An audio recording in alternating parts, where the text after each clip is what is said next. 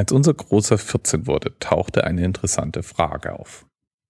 Was denn bitte wäre denn mit 14 anders als mit 13? Wir waren uns sicher, irgendwelche Rechte sind doch sicherlich jetzt dazugekommen. Darf sich jetzt in WhatsApp anmelden? Nee, darf er seit 13. Irgendwas fahren? Naja, sein Tretroller oder sein Fahrrad, aber nichts speziell. Dafür muss er nämlich 15 sein für die eingeschränkte Fahrerlaubnis. Wir haben also recherchiert und tatsächlich, es gibt ein paar Dinge, die man mit 14 darf, die man vorher mit 13 noch nicht durfte. Beispielsweise frei über seine eigene Religionszugehörigkeit entscheiden. Mit 14 ist man alt genug, um aus der Kirche aus oder in die Kirche einzutreten.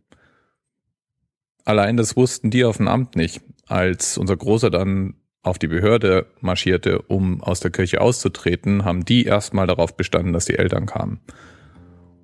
Bayern halt. Aber ich meine, um 14 soll es eigentlich heute gar nicht gehen.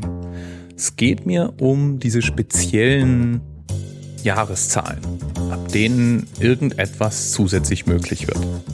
Und weil das ja Episode 18 ist, natürlich um das 18. Lebensjahr.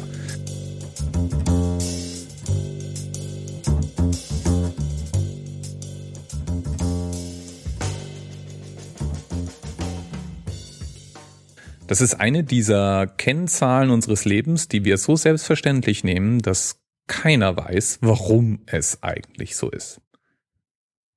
Dabei ist es längst nicht universell so, dass man mit 18 volljährig ist. Oh. Und es ist auch nicht universell so, dass man überall dasselbe unter volljährig versteht.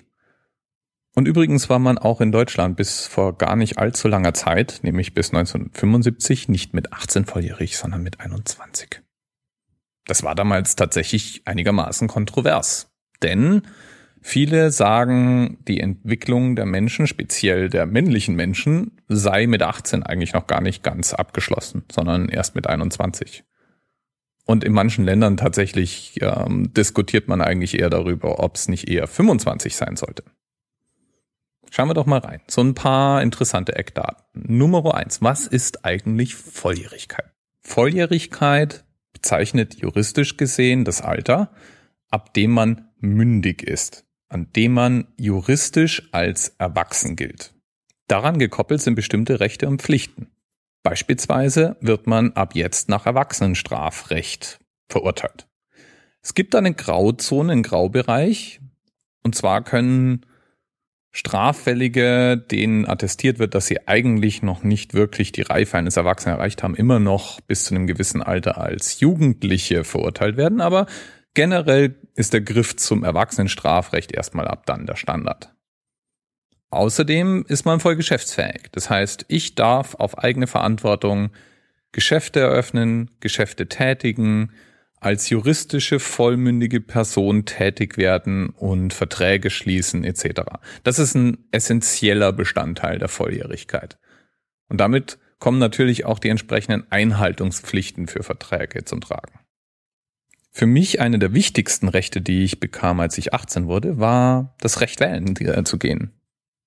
Tatsächlich ist das immer wieder mal diskutiert. Es wird diskutiert, ob man nicht schon ab 16 wählen sollte.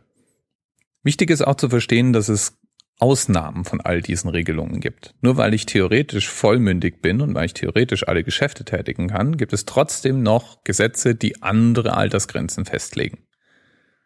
So darf man zum Beispiel Waffen unter Umständen erst ab einem gewissen Alter besitzen.